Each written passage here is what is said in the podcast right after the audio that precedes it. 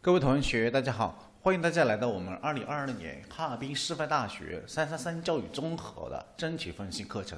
那么，今天我们带着大家一起来看一下我们刚刚考过的三三三教育综合这个真题，它这些题目，如果从考试的角度该如何去作答，以及我们自己通过这个课程的学习，看一下你们自己所答的内容，这里面。跟这个课程里面所答的这个思路呢，有什么出处的地方？OK，我们来看一下。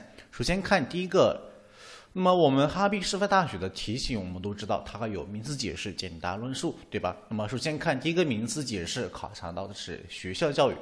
那么我们拿到任何一个题目的话，第一步我们之前有讲到过，对吧？第一步是要先去定位，看一下这个知识点考察到的具体哪一门科目。好看一下学校教育，这个已经看是教学原里面的课程。先答第一步，什么是学校教育？顾名思义，从字面意思上就是说从学校里面展开的一种教育，或者说在学校里面实施的一种教育。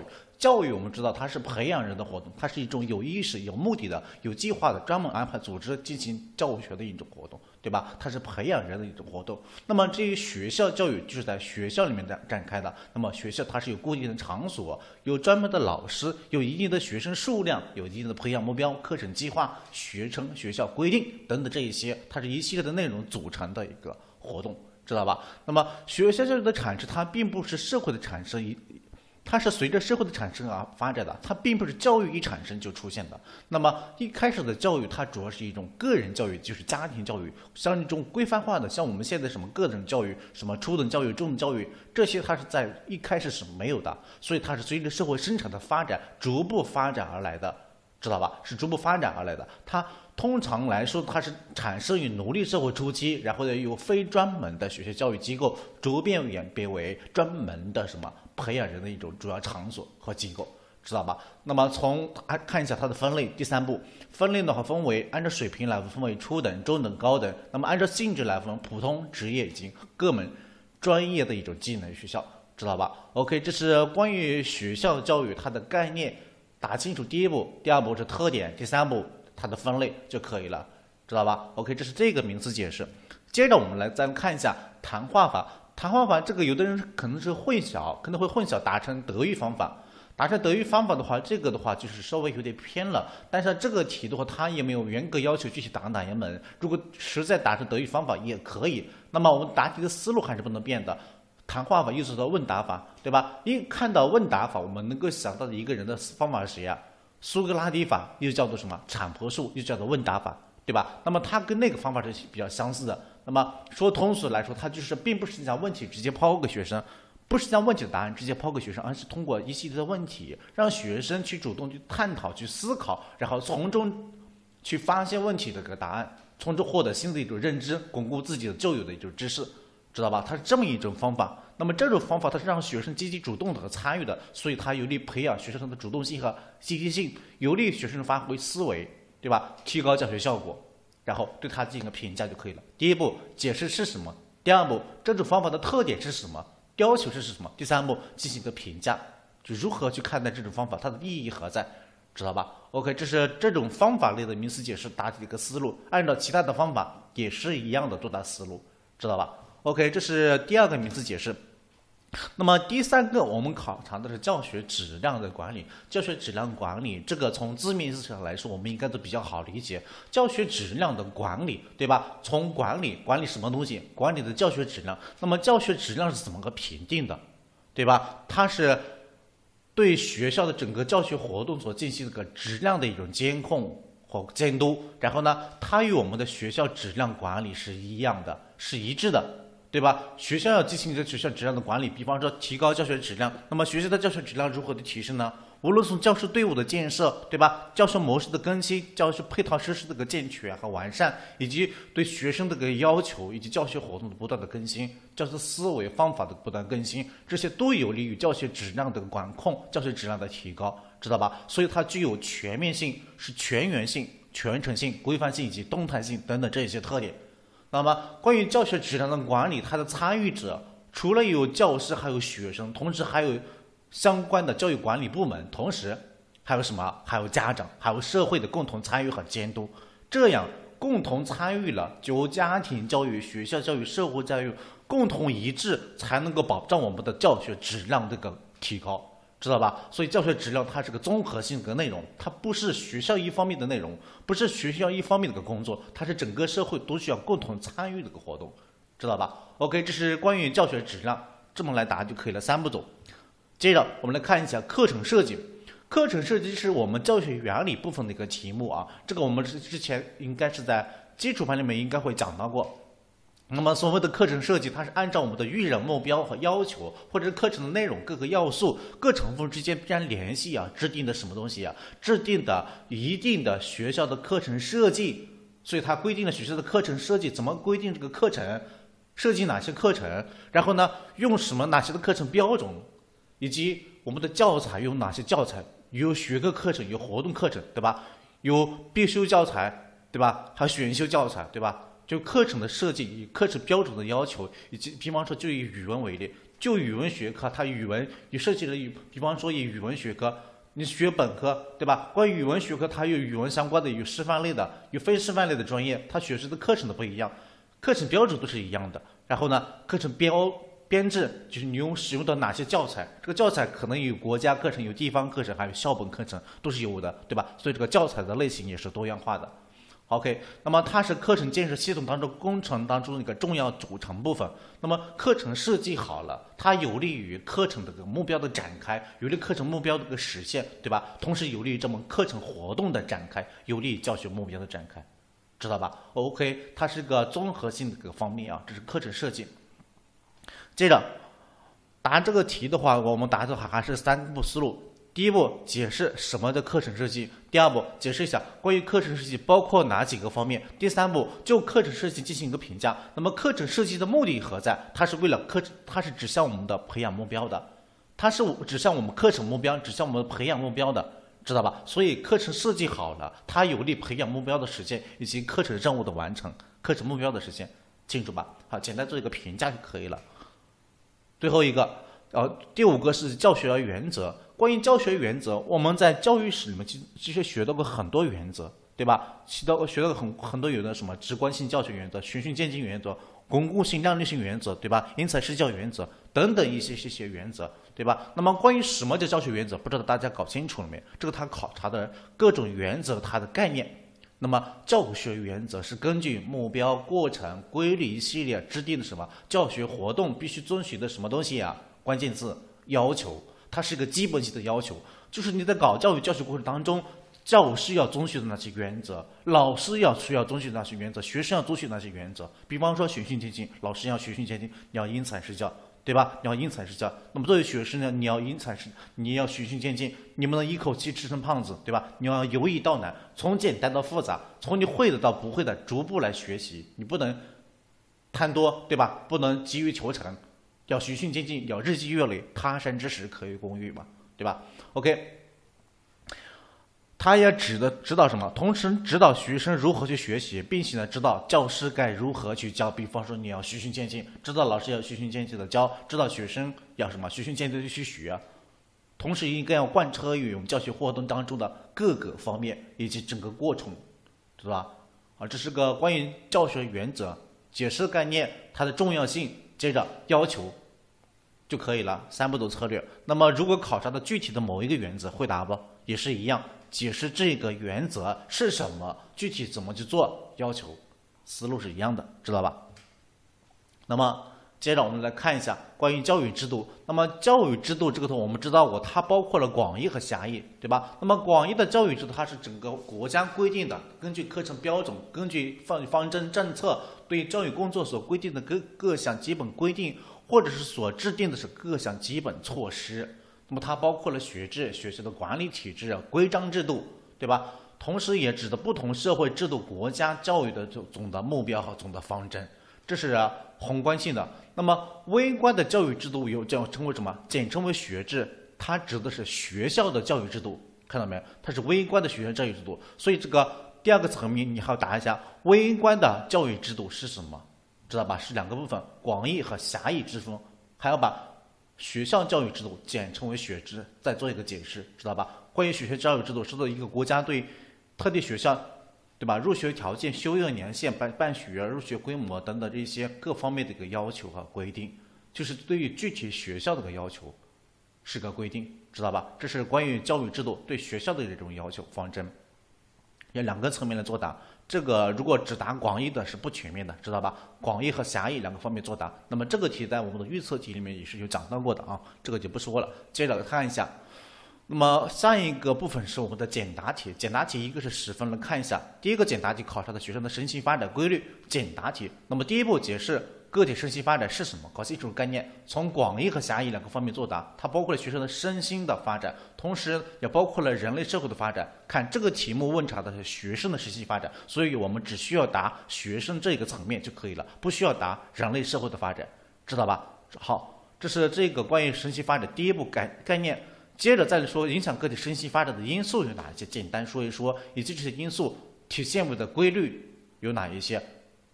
体现的特点：循序渐进、因材施教，对吧？体现出顺序性、阶段性、不均衡性和差异性。那么，体现为这些规律对我们的教育的要求是什么？我们要最终要什么？最终是要按规律办事啊！你不仅要答出有哪些规律，哪些规律具体展示出来一条一条，顺序性、阶段性、阶段性、不均衡性、差异性、互比性。分别分条分段表现为什么？最后你要具体要说应该是什么，或者说就每一个要求、每一个规律，具体应该怎么做？按照均按按照顺序性要求，我们要循序渐进，对吧？按照阶段性要什么？善要及时施教，按照不均衡性要善用抓关键期，对吧？按照差异性要因材施教，按照互补性要什么？注重人的全面发展嘛，对吧？注重人的全面发展。但是呢，每一个地方简单举一些例，举一些例子就可以了，知道吧？把顺序性、阶段性、不均衡性、差异性要解释清楚，然后具体应该如何做，按规律搭在一起，最后做一个总结，就根据个体的身心发展规律，我们的教育啊，依据个体的身心发展规律而展开，对吧？OK，这是这个点，简单做一个总结就可以了，不写总结啊，至少扣两分的，总分总那个思路。第二个，书院。书院的话产生于宋代，对吧？先解释清楚什么叫书院，它产生于宋代时期的一个重要的教学组织形式，对吧？是一个教学组织形式，它是它是一定社会的特定社会的个历史产物吧？书院。那么一开始我认为它是一种私学的一种形式而展开的，后来的话官学化逐渐浓了，慢慢的变成为官学了，这是书院的发展，对吧？那么第一步做一个解释，第二步写一下它的教学特点，体现为一二三四经经费。校长负责制，对吧？教学开放式教学和研究并一并并论，还有一个教学方法启发性原则，对吧？切磋琢磨，注重身心的涵养发展，助人的全面发展。OK，这是书院的办学特色。最后对这个书院的办学特色进行一个评价，就是它这些具体的特色内容对我们的现实的意义，对吧？对我们的现实的意义，对中国书院的发展，对当时教育的发展，对后世教育的发展有什么影响？就写一个意义或者历史影响就可以了，一个是对当时教育的影响，还有一个对后世教育的发展一种影响，或者是对我们现代高等教育的发展有什么影响，知道吧？OK，这是个关于个书院，这个应该不难，也是我们课程里面必定会讲到的一个重点部分。OK，下一个部分的裴斯泰罗奇的什么教育心理学化，教育心理学化考察的教育心理学，他考察裴斯泰罗奇的。这个方面没有考察的要素教育，对吧？有的时候会考察要素教育。那么关于心理教教学化，我们第一步要先答一下，介绍人物，接着把心理教育心理学化做一个解释，要依据个体的身心发展展开的一种教育，对吧？叫做教育心理学化。那么具体表现为以下四个方面：目的的制定、内容的选择和安排，以及程序的认知过程的协调，对吧？以及要依据儿童的身心发展时机，调动什么主动性和积极性，从这四个方面。展示，最后做一个总结就可以了。摆的这个思路总分总，第一步介绍人物，然后呢把它教育心理学化，一定要做一个解释，基本含义要写清楚，然后再来说具体表现为以下四个方面，最后做一个总结，对吧？根据个体的，根据裴斯泰罗奇教育心理学化，我们要在教育过程当中，不无论是课程目的的确定，教学理论的选择，教学内容的安排和课程教教材的编写。以及我们的教学活动的安排、教学方法的选择，都要依据儿童的身心发展规律特点来选择、来展开，对吧？OK，这是关于这个，就是说白了，教育教学按规律办事嘛，知道吧？做一个总结就可以了，就是它这个当时这个价值、历史价值。还有一个，它这个对于十九世纪欧洲国家的教育心理学化发展成为一种思潮产生了重大的影响，这是一种世界的一种意义，就是两个方面的意义，一个是对教育单纯的方面的影响，还有一个对世界教育心理学化的发展的一种影响，知道吧？OK，这是这两个方面来作答。那么上一个简答题考察的布鲁纳结构主义教育理论。那么我们之前的话在学习教育心理学的时候，其实也讲到过结构主义心理学派，对吧？结构主义教育学派布鲁纳他强调过要把学科的基本结构转变为儿童的认知结构。那么这也是他的思想内容的主要之一。看，要学习和掌握学科的基本结构。什么的学科的基本结构呢？比方说我们中国教育史，对吧？有人物思想史、教育制度发展史、教育制度改革史，这就是思想结构。那么人物思想史把人物思想按照知知识框架一条一条梳理出来，这就是知识框架，这就是知识的基本结构。那么我们把这个这个书很厚的一本书按照知识框架梳理出来，这本书的体系就印在我们的脑海当中了。这就把学科的基本结构转变我们学生自己的认知结构了。知道吧？我们就知道这本书主要讲了哪几个方面：古代、近代和现代不同时期讲了哪些人物，有哪些思想，有哪些教育改革实践活动，知道吧？啊，这叫实践，这叫什么？学科基本结构。还有一个强调螺旋式课程，螺旋式课程我们讲到过，课程的话要循序渐进，要强调什么？螺旋式上升，哪怕有弯曲的，是弯曲的一种形态，但是呢，它发展的趋势一直一直往上。一直往上升的，对吧？螺旋式上升，螺旋式上升，盘旋式是上升的。OK，就是这个。还有一个强调什么？广泛使用发现法。广泛使用发现法，发现法说白了就是有点像布鲁纳嘛，对吧？布鲁纳的发现法强调就是让学生积极发现，积极主动去参与。既然是发现，学生是主动的，而不是被动的，对吧？而不是被动的什么知识的接受者，而是成为学学活动什么主动的参与者和。组织者，对吧？他们可以自己选择发现，或者是喜欢这个兴趣，对吧？根据兴趣来选择自己喜欢这个话题，然后呢，选择以适用的方法去解决问题，去发现问题，对吧？这样对他这个知识的结构的发展、内容的提升、知识思维的提升都是有帮助的。这个时候呢，学生变被动为主动了，所以它有利于学生的主动性和积极性，对吧？同时呢，有利于学生知识结构的建立。同时有利于什么？课程设计的安排有利于课程目标的实现。螺旋式上升而不是直线式上升，螺旋式上升更容易学生的什么深入学习，知道吧？有利于深入的学习，而不是浅浅的一带而过。所以螺旋式上升，学生的循序渐进的，虽然道路比较弯曲，但是啊，方向是一直向前的，一直向前，一直是发展的方向的，知道吧？OK，这是这一点。这样的学习它可能更加有深入一些，更加丰富一些。OK，这是关于这个布隆的结构主义答的每个点的话，要学会举例啊，要学会举例，具体什么知识结构，要学会举一本书，对吧？就刚才我举的那种思路，发现法也是一样，具体怎么发现？比方说搞一个实验啊，比如说搞一个什么综合性实践活动，对吧？让学生去参与去合作。我们说课程标准要倡导过积极倡导自主合作探究方式嘛。OK，论述题，论述题强调是第一个什么？社会功能。对吧？教育的两大功能，个体功能和社会功能。这里考察的社会功能，社会功能说白了就是教育对于我们的政治、经济、文化、科技对几个方面它的影响。那么第一步答题思路先搞清楚教育跟我们的社会各个要素之中之间的关系是什么，它们之间的相互影响，看到没？它们之间的关系是相互影响、相互制约的，这是关键词。先第一步答清楚，搞清楚关系。然后呢，一方面表现为教育被社会发展所制约，另一方面表现为什么？教育能够反作用于社会，对吧？那么具体表现为对政治、经济、文化、科技。所以下一面下面就要说教育对政治的功能、对经济、文化、科技的功能，要逐步展开，分条分段作答，不要写成一段式，知道吧？这个地方我们写成一段，这是一种思路的一个作答。那么最后要对这个教育的相互关系进一步强调，教育不仅对这个有什么反作用，对吧？有利政治经济文化的发展，同时它也受制于这些方面，所以在发展的过程当中，要处理好二者的关系，这样有利于教育的发展，同时有利于社会的发展，知道吧？啊，就是处理好二者的关系，他们的利益是什么？就有利于彼此的发展嘛，无非就这么一个思路，总分总，知道吧？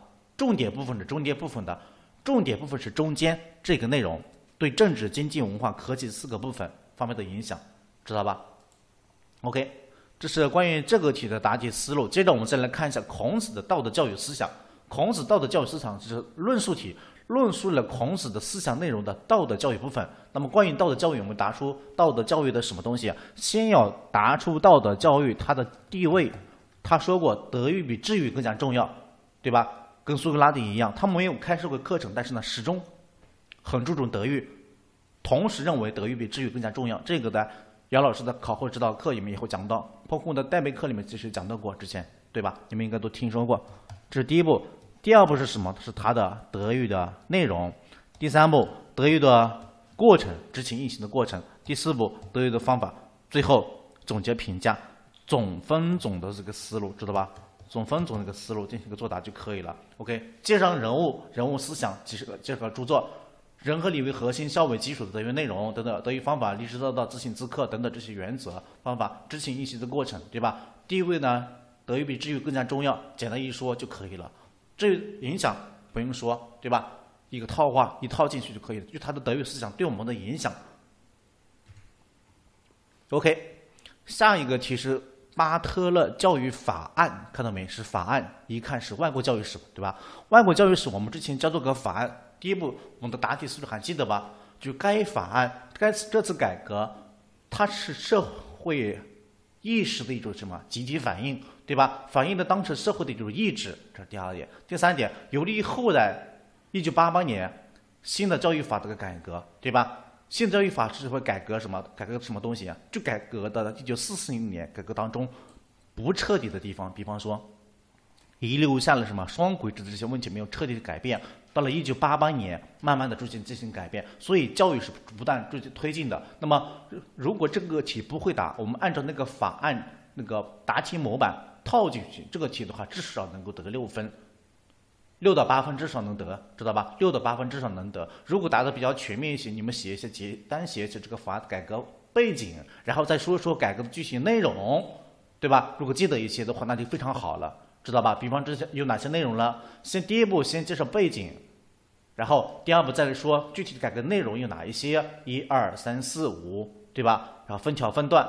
一定要分条分段，这几个内容要分条分段，知道吧？义务教育阶段，那么这个阶段的主要任务是什么？对义务教育超龄者技术全日制夜修，对吧？具体怎么做的，稍微展开一下。